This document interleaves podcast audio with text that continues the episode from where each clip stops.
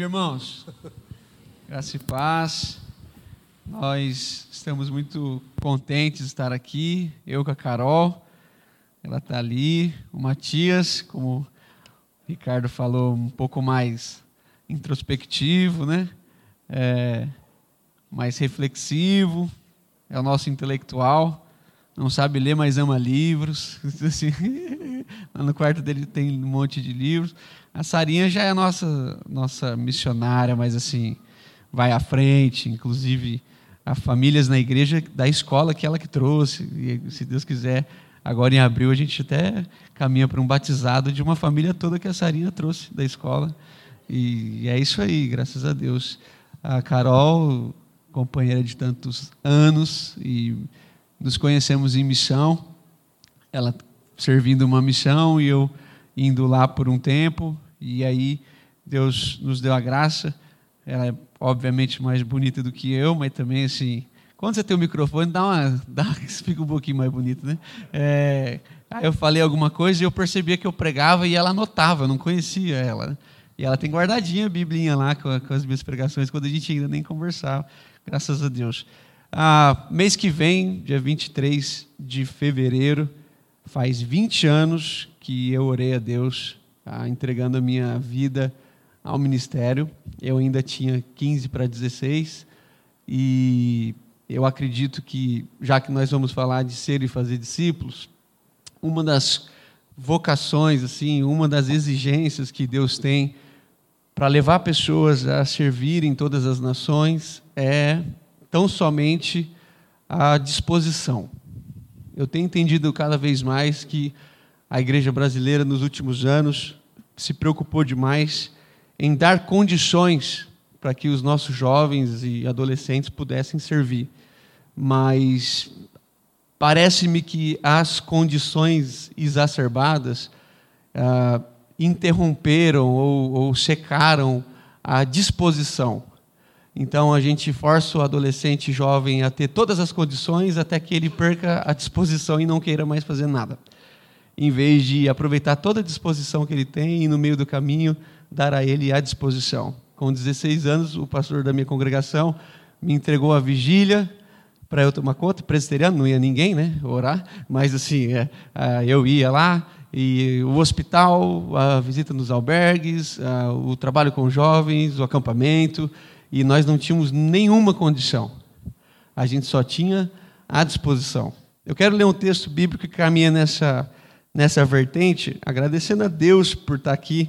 O Ricardo me mandou mensagem, eu fiquei meio, meio tímido, né? porque eu sou tímido, as pessoas não acreditam, mas eu sou tímido. E aí ele me mandou, eu falei, não, para piorar, ele senta na primeira cadeira, né? Então, assim, para dar uma pressão aqui no cabra mesmo. Então, Mateus capítulo 4, nós vamos passear um pouco aqui no Evangelho de, escrito por Mateus. Quero ler de imediato dois textos. Mateus capítulo 4, aí você marca seu dedinho aí e vai lá para Mateus 28, num segundo momento. Dois textos muito conhecidos, quero pedir licença para ler com vocês nessa versão. Eu estou lendo a Bíblia nessa versão aqui agora, nova a versão transformadora, tem sido muito interessante para mim e quero ler nesse texto nessa manhã. Mateus capítulo 4, verso 18 e 19. Enquanto andavam à beira do mar da Galileia, Jesus viu dois irmãos, Simão, também chamado Pedro, e André. Jogavam as redes ao mar, pois vinham da pesca. Jesus lhes disse: Sigam-me, e eu farei de vocês pescadores de gente. Mateus, capítulo 28, versículos 19 e 20.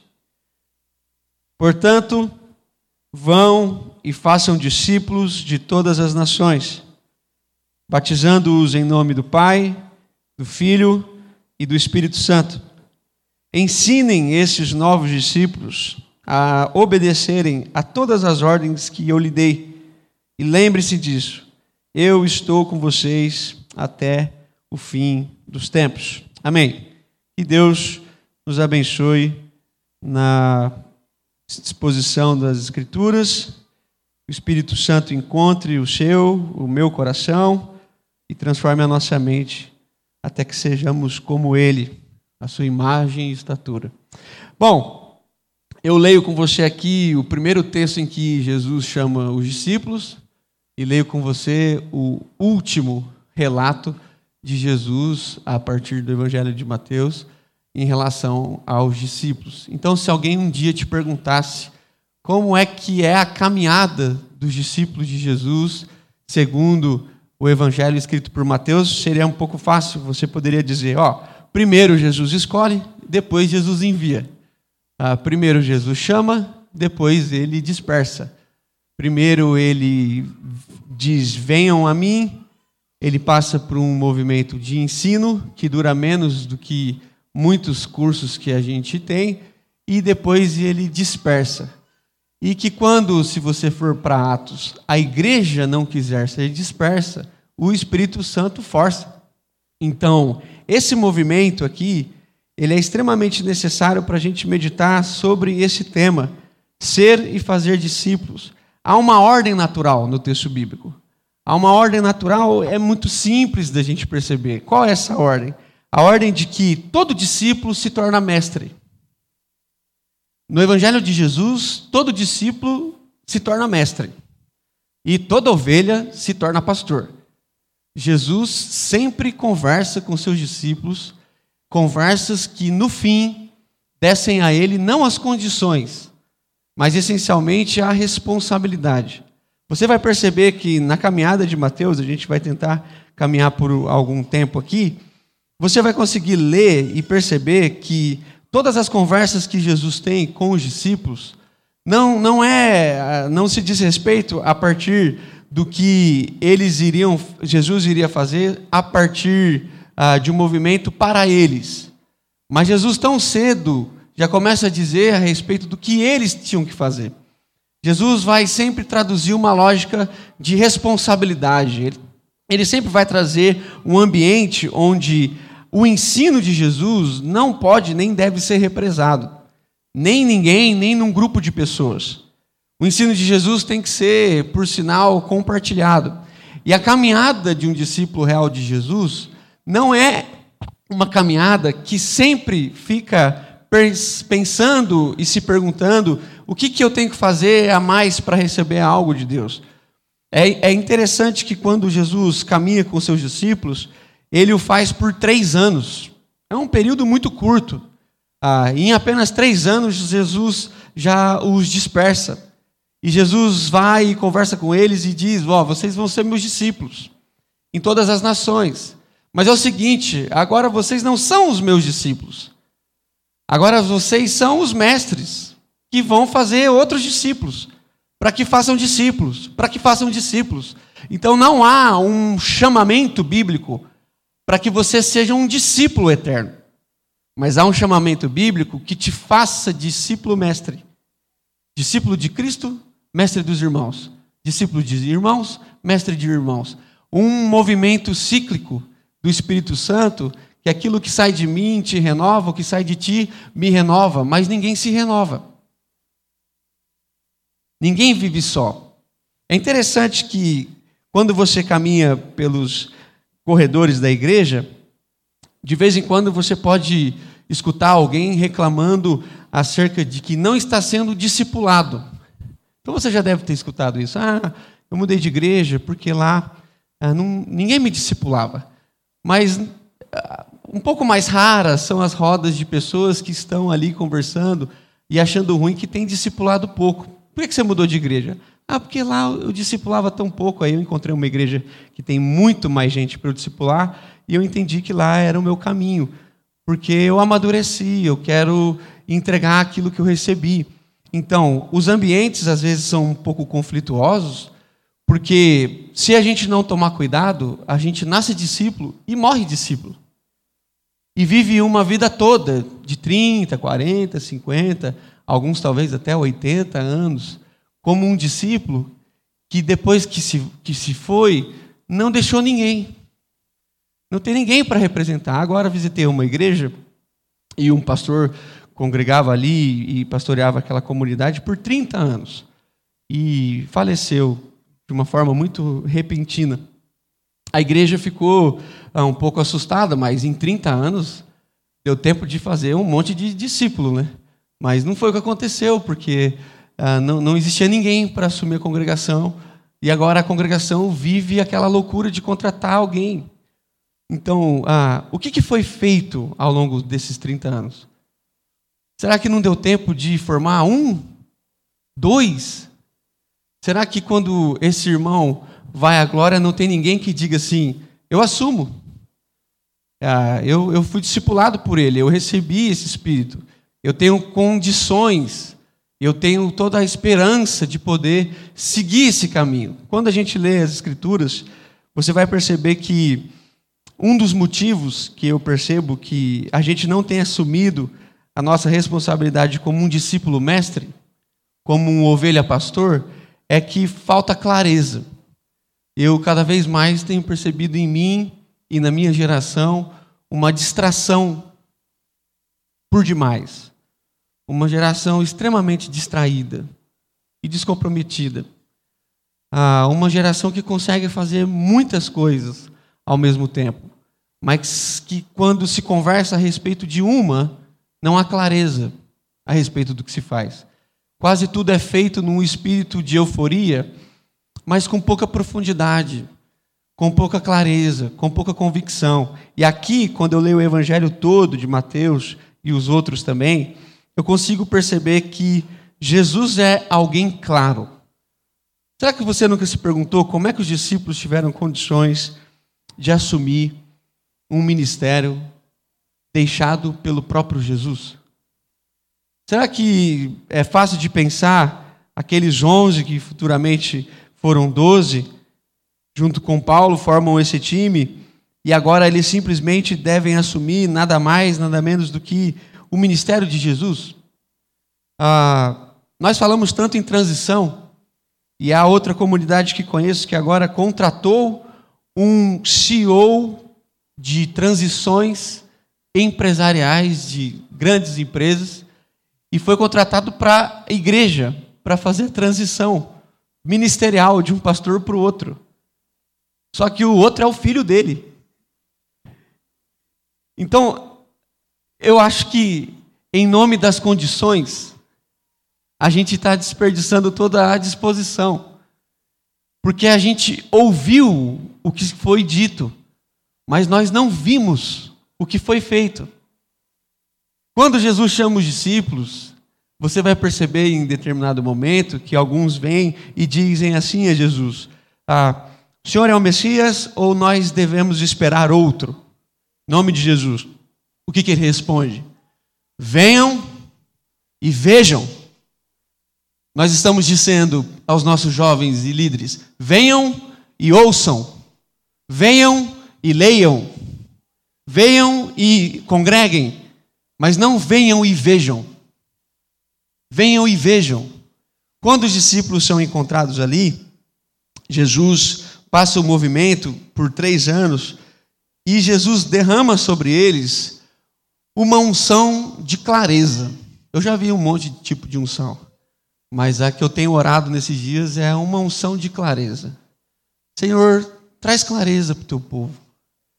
E quando eu olho para a vida de Jesus, eu consigo perceber apenas três fatores que, na minha, na minha uh, leitura, dão aos discípulos a força de viver o, o, o, ministério, e não por causa das condições, mas essencialmente pelos que pelo que eles viram de Jesus.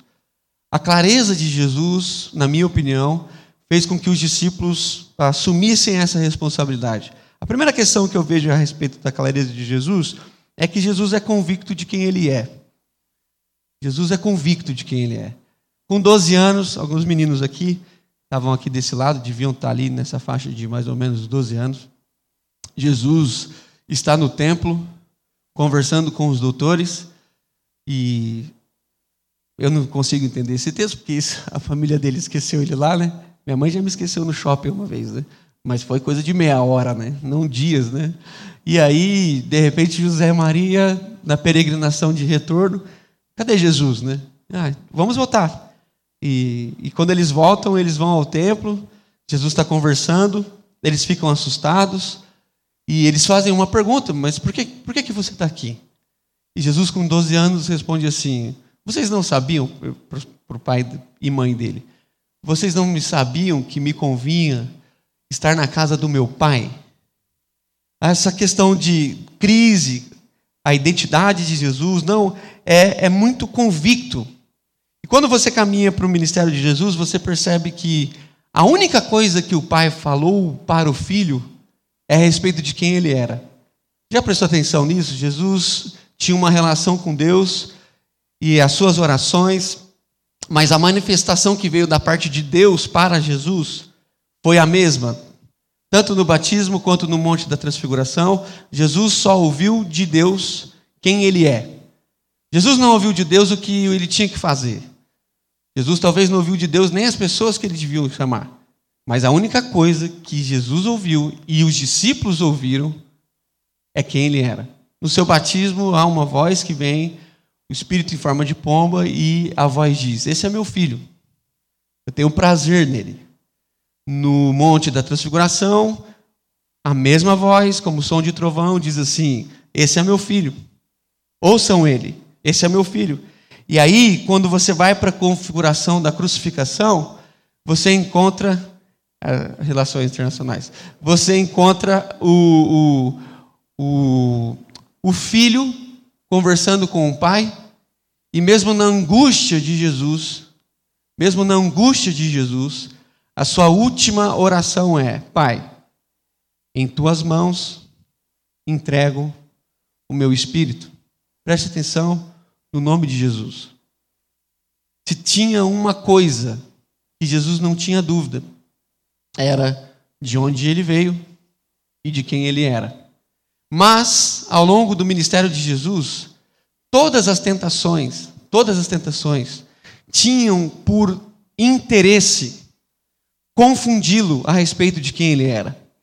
Quando Jesus passa um período de 40 dias no deserto, você percebe que no, no, no posterior a isso, a sua primeira tentação, o diabo vem e diz assim: se és o filho de Deus, transforma essas pedras em pães. A gente sempre fica pensando que a tentação é transformar pedras em pães, mas não é.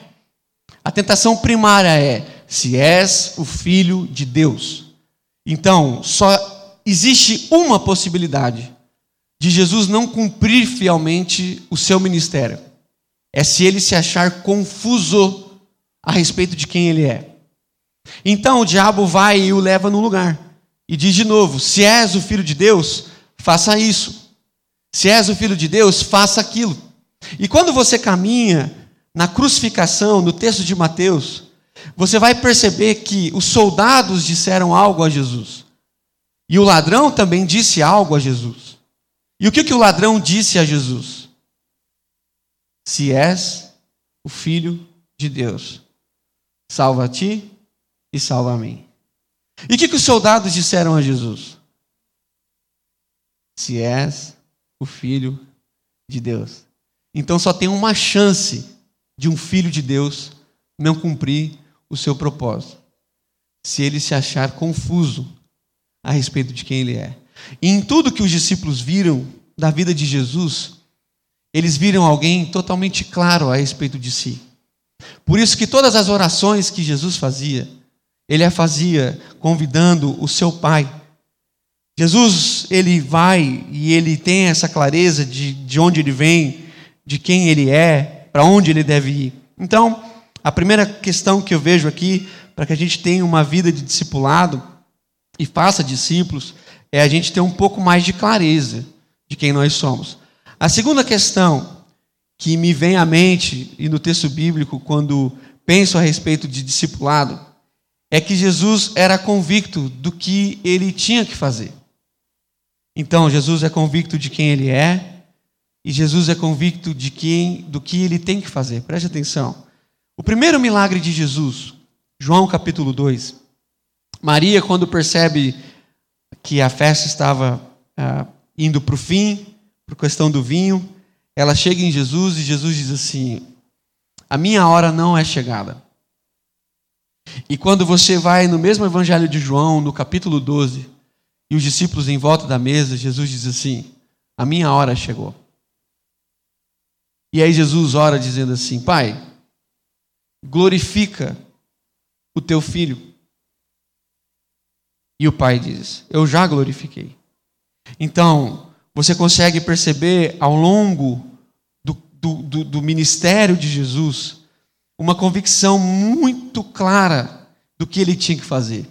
Em João capítulo 12, versículo 27, olha o que Jesus diz: Agora o meu coração está perturbado. E o que, que eu direi? Pai, salva-me dessa hora? Não. Foi exatamente para essa hora que eu vim. João capítulo 4, versículo 34. A minha comida é fazer a vontade daquele que me enviou. João capítulo 10, versículo 10. Eu vim para que tenham vida e vida em abundância. Mateus capítulo 16, um outro texto que é importante a gente ler, a partir do versículo 21. Desde aquele momento, Jesus começou a explicar aos seus discípulos que lhe era necessário que fosse até Jerusalém e sofresse muitas coisas nas mãos dos líderes religiosos, dos chefes dos sacerdotes e dos mestres da lei, e fosse morto e ressuscitasse ao terceiro dia. Então Pedro, chamando à parte, começou a repreendê-lo, dizendo: Nunca, Senhor, isso nunca te acontecerá. Jesus virou-se e disse a Pedro: para trás de mim, Satanás. Presta atenção, em nome de Jesus. É muito interessante a gente entender essa parte das Escrituras. Pedro tinha ouvido há pouco tempo de Jesus que ele era alguém chave no ministério. Ele era a pedra, ele era alguém de fato fundamental para o ministério. E aí, de repente, Jesus diz assim: já que vocês estão começando a entender o meu ministério, a gente vai conversar sobre coisas mais sérias. E aí, Jesus diz: agora vocês estão prontos para eu falar com clareza, porque antes Jesus falava um pouco por parábola a respeito do terceiro dia. E aqui ele diz assim: então vai ser o seguinte, eu vou ser entregue pelas mãos dos religiosos, eu vou sofrer na mão dos mestres da lei.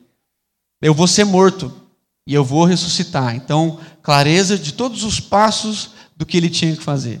Aí um discípulo muito bem, é até emocionado, mas cheio de, de expectativas boas, ele diz assim: Senhor, isso nunca vai acontecer. Eu gosto de Pedro porque Pedro diz para Jesus não, né?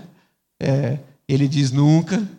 Ele, ele, ele tem coragem, né? Talvez você fique perguntando por que, que foi Pedro, né? Uh, Pedro era o, o, rapaz com a maior condição? Não. Mas ele era o mais disposto. Ele tinha disposição. Pode. Ele tinha. Gente, lá na nossa igreja, a gente. Ela tem essa liberdade, então, na cabecinha dela. Já está acostumado. Ah, Pedro era alguém que, se Jesus falasse anda, ele andava. Mas em menos de três passos ele afundava. Pedro é alguém que pega a espada, né? E ele vai lutar com os, com, com os soldados. E de repente, naquela noite, é, Pedro lutando, e Pedro corta a orelha de um soldado e Jesus vem remendando. Eu fico imaginando aquela conversa entre Jesus e Pedro. Né? Jesus, se o senhor for remendar todo mundo que eu estou estragando isso aqui, vai demorar quanto tempo? Né? Então Pedro é esse senhor, esse homem ainda jovem, que talvez estava ali com seus vinte e poucos anos, ele disse para Jesus assim: Senhor, isso nunca vai te acontecer. Ah, o senhor não vai ser traído. O senhor não vai ser é, morto. E nada disso vai te acontecer. E Jesus vira para Pedro e diz assim: Satanás, é, você, você está no espírito de Satanás. Então perceba, em nome de Jesus. Ora, Satanás vem em forma de soldado. É meio forte, tá? Ora, Satanás vem em forma de diabão mesmo. Mas ora, Satanás vem em forma de discípulo. E se o mestre não tem convicção, o mestre pode ser enganado. Por isso que Jesus diz que é possível um cego guiar outro cego. Mas não é possível na vida de Jesus nem um discípulo, nem um soldado, nem um ladrão confundir a respeito de quem ele é e o que ele tem para fazer. Olha que coisa incrível. Olha que coisa eh, misteriosa. Olha que coisa magnífica. Aqui, Jesus vai dizer assim: Eu tenho convicção. Eu sei quem eu sou. Eu sei o que eu tenho que fazer. Eu sei quando eu vou fazer. Perceba, nos últimos minutos de oração, Jesus chamava os discípulos, os discípulos dormiam.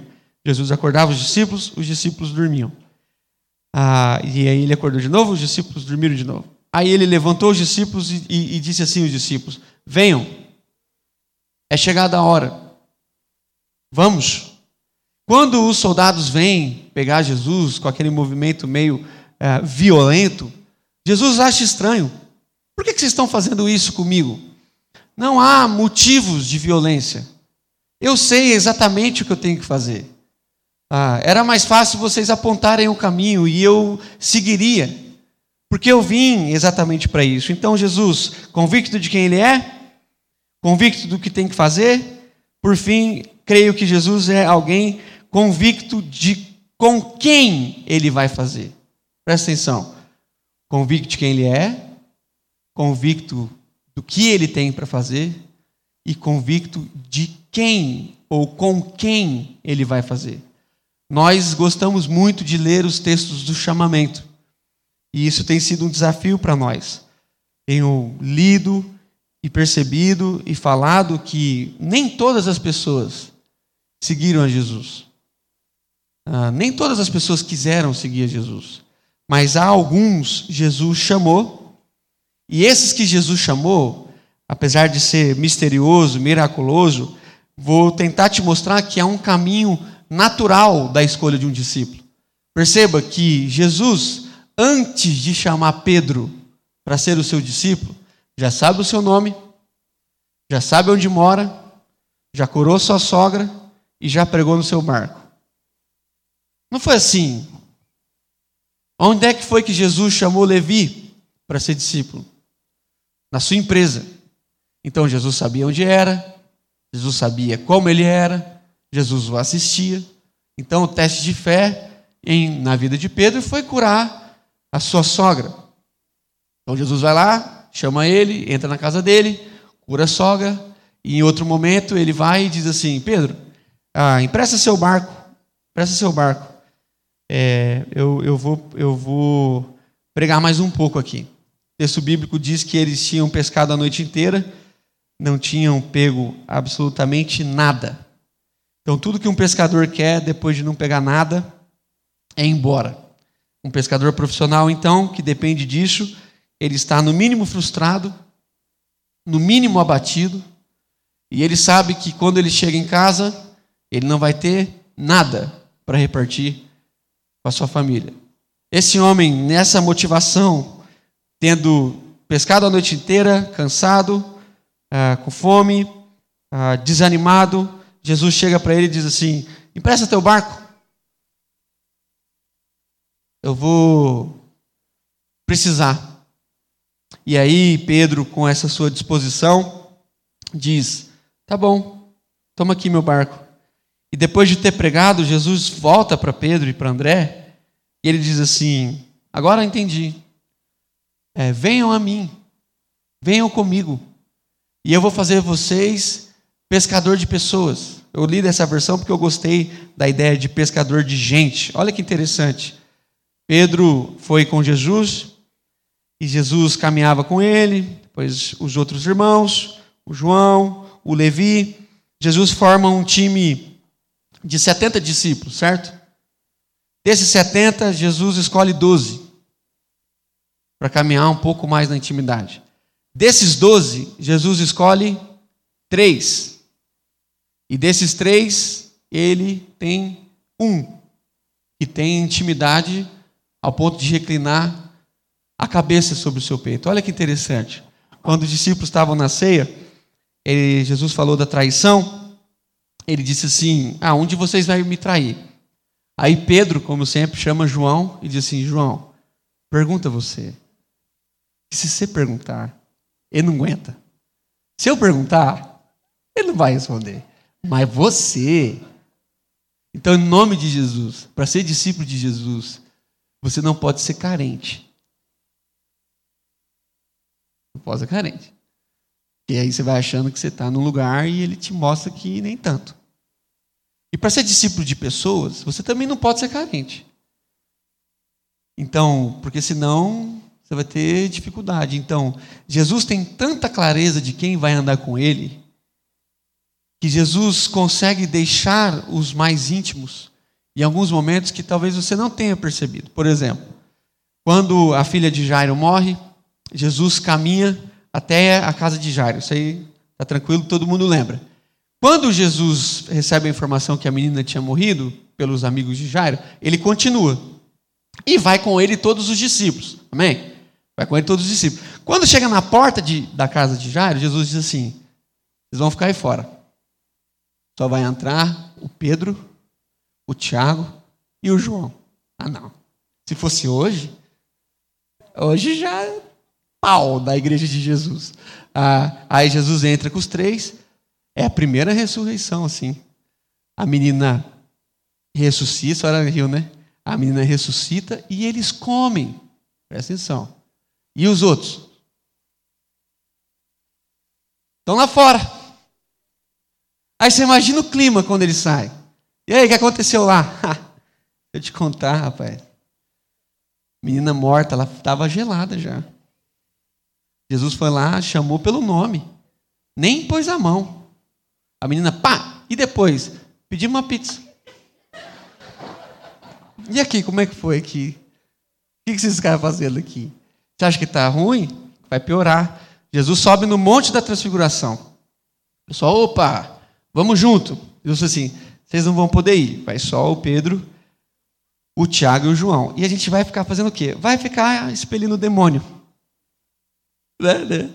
E vocês? A gente vai encontrar com Moisés e Elias. Mas a gente vai ficar, é, a gente vai lá. E aí, olha aqui que coisa mais difícil de entender. Jesus está lá, o Elias aparece, o Moisés, uma voz de Deus, o, o resto lá expelindo demônio. E aí o Pedro chega em Jesus e fala assim: Senhor, aqui está tranquilo. É bom para aquela canção, bom estarmos aqui. É, vamos fazer três tendas? Deixa o pessoal lá. Eles estão tranquilos, eles não, eles não vão ligar não. A gente faz aqui, ó, faz três tendas. E assim, uma será sua. Não é três compartilhadas, não. Uma vai ser sua, uma vai ser de Moisés e uma vai ser de Elias. A gente nem precisa.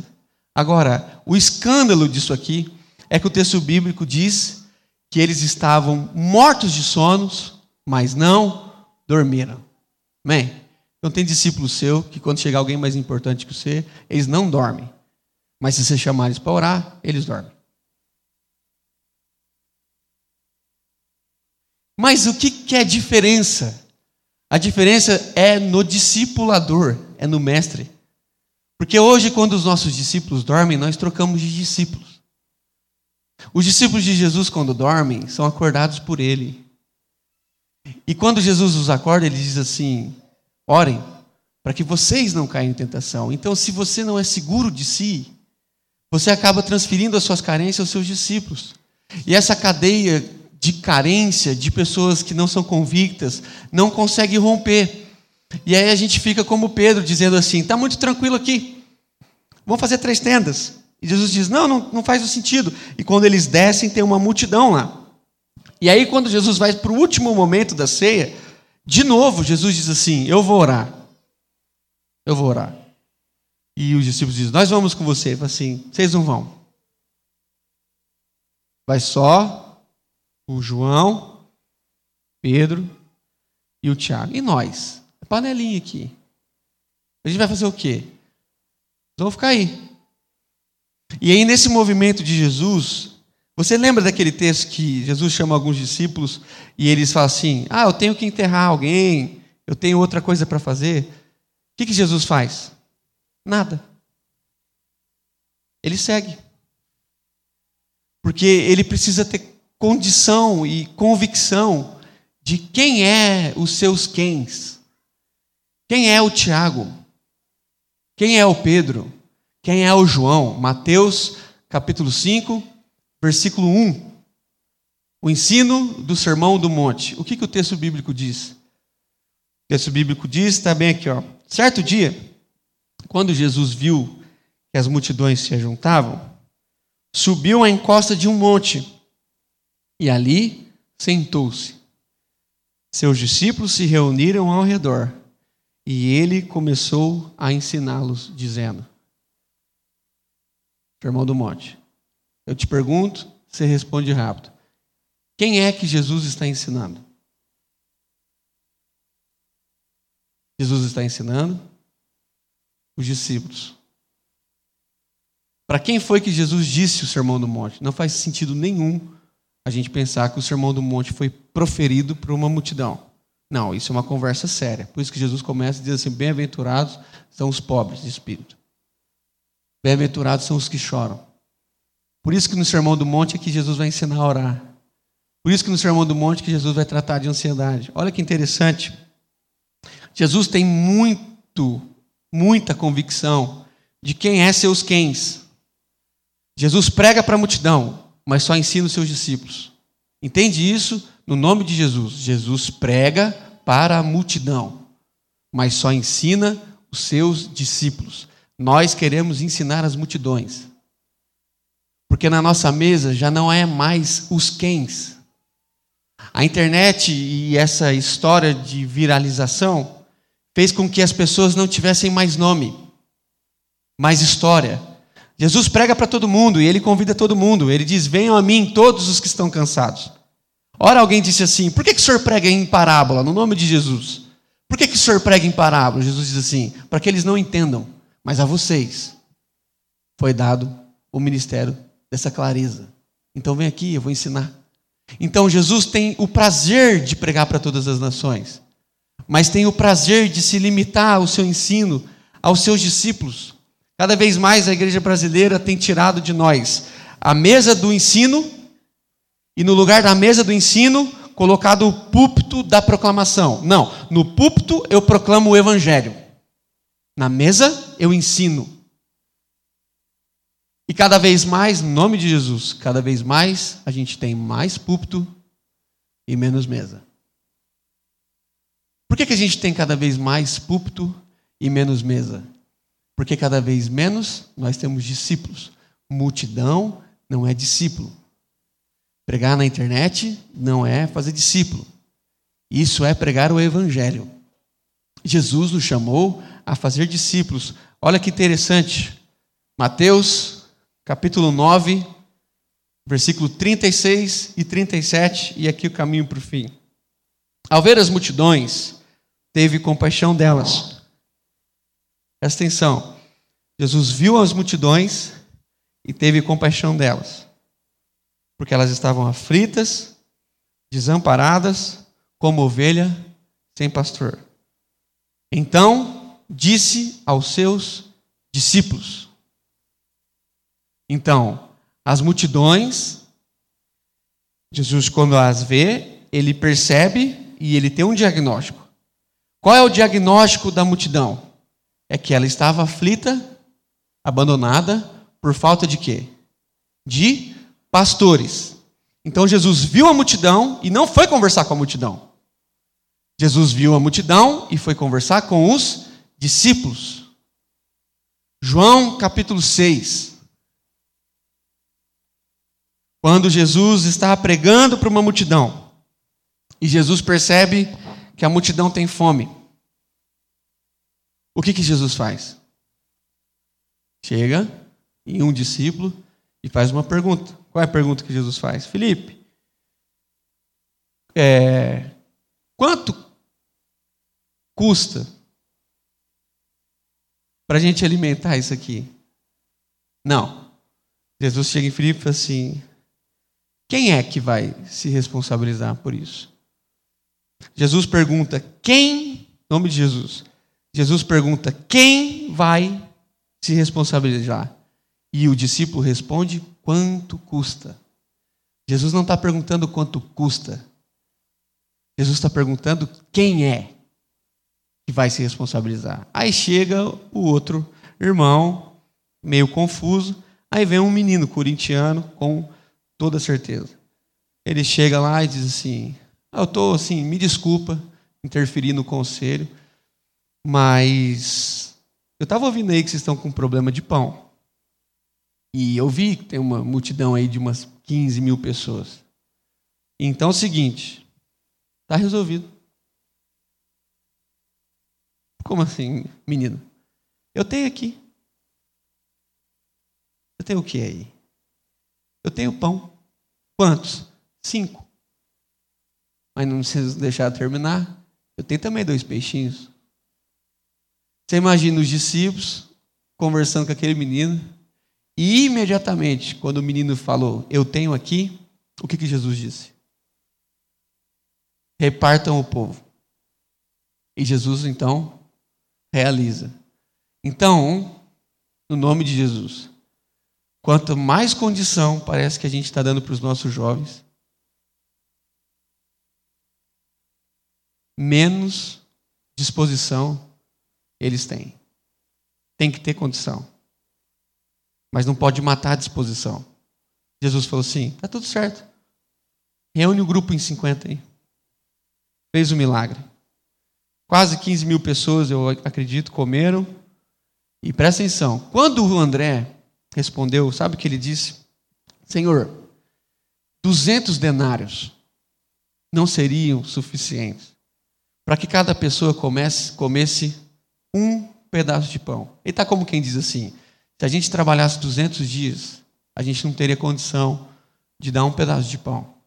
Sabe o que acontece?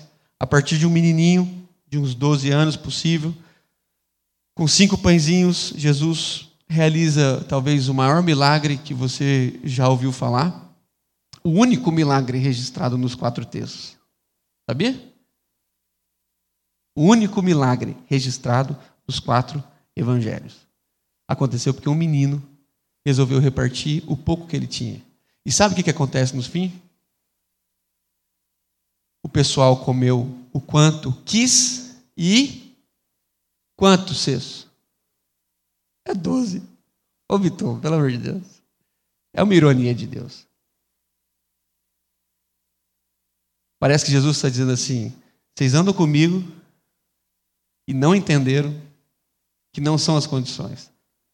Então, já que vocês não estão achando que vocês têm, cada um vai levar para casa um cesto de pão. Para que a gente nunca mais tenha que conversar se está faltando ou se está sobrando. Então, Jesus trabalha com lógica. Jesus ensina. Jesus chama. Jesus caminha.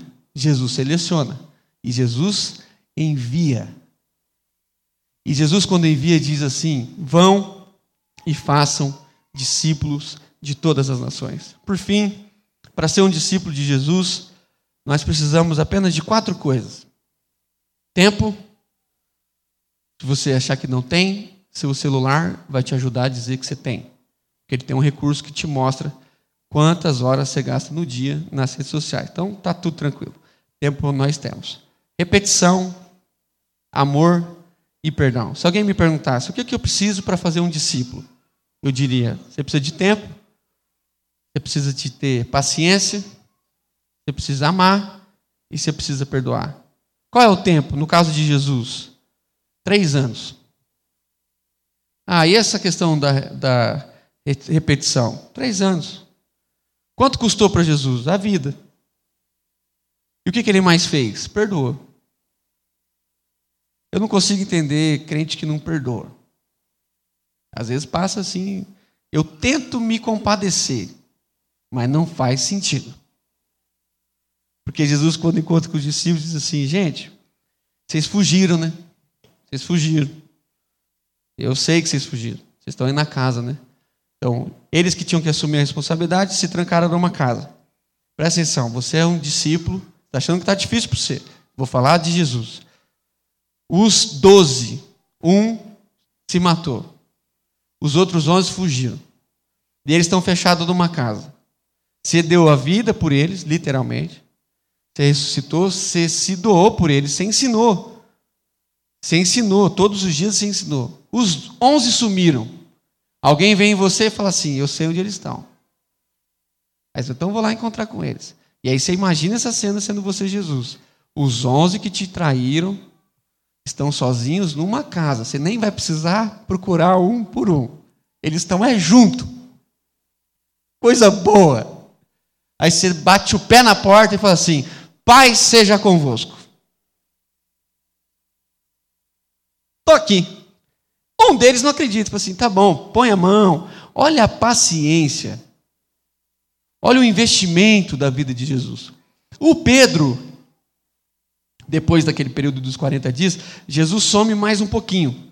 Sabe o que o Pedro faz? O líder, ele fala assim: seguinte, para mim não dá mais. Jesus vem, sai, deixa aqui a gente, não dá instrução, não fala onde começa, então é o seguinte: eu vou pescar. Para mim, deu. Cansei. Só que um líder, o único problema de um grande líder é que quando ele acerta, um monte de gente acerta com ele, mas quando ele erra, um monte de gente erra com ele. Os outros disseram: Nós vamos com você. Jesus está lá na praia, Pedro está pescando. É a mesma cena de Mateus capítulo 4, amém? Eles não pescaram nada. Eles escutam alguém gritando da praia. Joga do outro lado. Não faz o menor sentido, tá? Porque não é, uma, não é um Titanic, é um barquinho aqui. Estão pescando aqui, Jesus mandando jogar aqui. Aí eles jogaram, pegaram 153 grandes peixes. Aí Pedro volta a ser Pedro. O João fala assim: não é, não é o Senhor? Ele fala assim: é. E eles vão de barco. Pedro não. Pedro vai nadando. Ele já pula na água e vai batendo o braço. E quando ele chega lá, Jesus está sentado. Improvisou uma pedra, fez a fogueira. E o que, que tem na fogueira? Tem peixe. Jesus pescou? E por que, que tem peixe? Eles pescaram a noite inteira e não pegaram peixe. Jesus não pescou e estava fazendo churrasco. Jesus está mais uma vez dizendo assim: eles ainda estão atrás das condições. Está aqui o peixe. Agora vamos conversar sério. Você me ama? A gente, irmãos, no nome de Jesus, está encontrando um monte de desculpa para dizer por que nós não fazemos discípulos. Em todas elas, talvez Jesus faria-nos a mesma pergunta: Você me ama? O que faz a gente não fazer discípulos não é a nossa falta de tempo, é a nossa falta de amor. Porque se nós amamos a Deus, nós amamos as pessoas. E se nós amamos as pessoas, nós queremos o bem das pessoas e nós investimos tempo nas pessoas. Deus é criativo. Deus é bom. Deus investe tanto em gente que Deus só escreveu um livro. Deus só escreveu um livro. E o que está escrito nele? Nomes. Nós estamos gastando a nossa vida e a nossa mente e a nossa teologia para escrever um tanto de livro. E o nosso Deus só escreveu um que nele só tem nomes. Nomes. Porque para Deus, pessoas são prioridades. E se nós somos discípulos de Cristo, nós terminamos a vida como mestres de pessoas e discípulos de Cristo. Se você é ovelha de Jesus, quero te fazer um convite nessa manhã. Você sair daqui percebendo que você é pastor de alguém. E eu não estou, obviamente, falando da instituição em si. Eu estou falando de gente. Eu quero aqui crer que depois de um mês conversando sobre ser e fazer discípulos, você, mais do que anotações, tenha alguém em sua mente nós estamos aqui, voltamos aqui, lemos, nos debruçamos e oramos. Lemos, nos debruçamos e oramos. E é capaz que no fim de depois de um mês, ouvindo sobre a mesma coisa, eu e você não tenhamos encontrado com ninguém. a nossa mente cheia e a nossa mesa vazia. O que está matando os meus amigos é a mente cheia e a mesa vazia. Para nós, pessoas são prioridades. Então nós vamos ensinar. Nós vamos ensinar. O apóstolo Paulo diz que Jesus, na noite em que foi traído, tendo graças, repartiu e deu. Eu acho isso o máximo. Porque tudo o que Jesus teve, ele nos entregou. Ele diz: toda autoridade me foi dada. Não preocupe com isso. Vão e façam discípulos de todas as nações. Batizem, ensinem, preguem para todas as nações e chamem pessoas de todas as nações ao arrependimento. No nome de Jesus, que Deus possa visitar o meu e o seu coração e que nesse ano nós terminemos cheios de discípulos. Se alguém entrar nessa igreja aqui, tinha uma irmã muito bem intencionada lá na frente. Ela falou assim: é a primeira vez que você vem aqui? Eu falei: não. Eu já vim aqui um monte de vezes, só que vocês não estavam, né? Eu vinha, eu vinha para tomar café com a Elisete. Ah, e geralmente, quando aquele papelzinho chega na nossa mão, a pessoa que a gente procura é sempre alguém mais responsável, né? Tem alguém aqui querendo ser discipulado? Aí o irmão chega para você depois do culto e fala assim: Eu queria ser discipulado. Você fala assim: Dá um tempinho aqui que eu vou chamar o pastor. Vamos ver se tem agenda. Irmãos, em nome de Jesus, o Espírito Santo foi derramado. Essa ideia do sacerdote já acabou. Eu sei que ela é legal, ela é até atraente, mas ela já acabou. Nós somos raça eleita, povo santo, nação de sacerdotes. O Espírito que está em mim está em ti. É só você abrir a boca. É só você deslocar. É só você investir, abrir mão um pouquinho dos seus sonhos. Um pouquinho dos seus recursos. Não é tudo, nem estou exagerando, porque eu não sou pastor daqui. Lá na igreja eu dou um exagerado. Abre mão de 10% da sua agenda. E você vai ver Deus fazer deles os 100% melhores da sua vida. Porque quando nós nos engajamos na missão de Deus, o Espírito Santo nos renova. E os nossos filhos nos renovam. E os nossos discípulos nos renovam. E o Espírito usa os nossos discípulos para nos renovar. E os nossos filhos para nos renovar. E a nossa congregação para nos renovar. Porque quando nós, nós, pastores, estamos doentes, nós olhamos para a nossa congregação e sabendo que fizemos dela uma nação, uma geração de pastores, nós descansamos. Mas quando nós, nós, pastores, olhamos no fim da vida e vemos que tudo que a gente fez não gerou ninguém, nós nos frustramos. E a culpa é de quem? Nossa. Eu não alivio também, não. Que eu acho que a culpa é nossa. Nós estamos gastando tempo com coisa demais. Nós só precisamos entender quanto de tempo da nossa vida tem sido feito para ser discípulo de Jesus e fazer discípulo de Jesus. Leia a Bíblia e faça oração, se quiser crescer. Quem não ora, a Bíblia não lê, diminuirá. Pelos frutos vos conhecereis. E fruto é gente. No nome de Jesus. Amém. Eu posso orar? Aí vem aqui comigo que aí fica, fica mais forte a oração. Eu quero orar com você, se você puder ficar de pé nessa manhã. E antes de orar, eu queria te fazer um desafio que você colocasse uma pessoa no seu coração. Não precisa ser cinco, não precisa ser dez. Eu falei há pouco aqui que é bem provável que no mês de abril nós batizaremos uma família inteira por causa dessa cidadã que estava aqui. O que ela fez? Nada.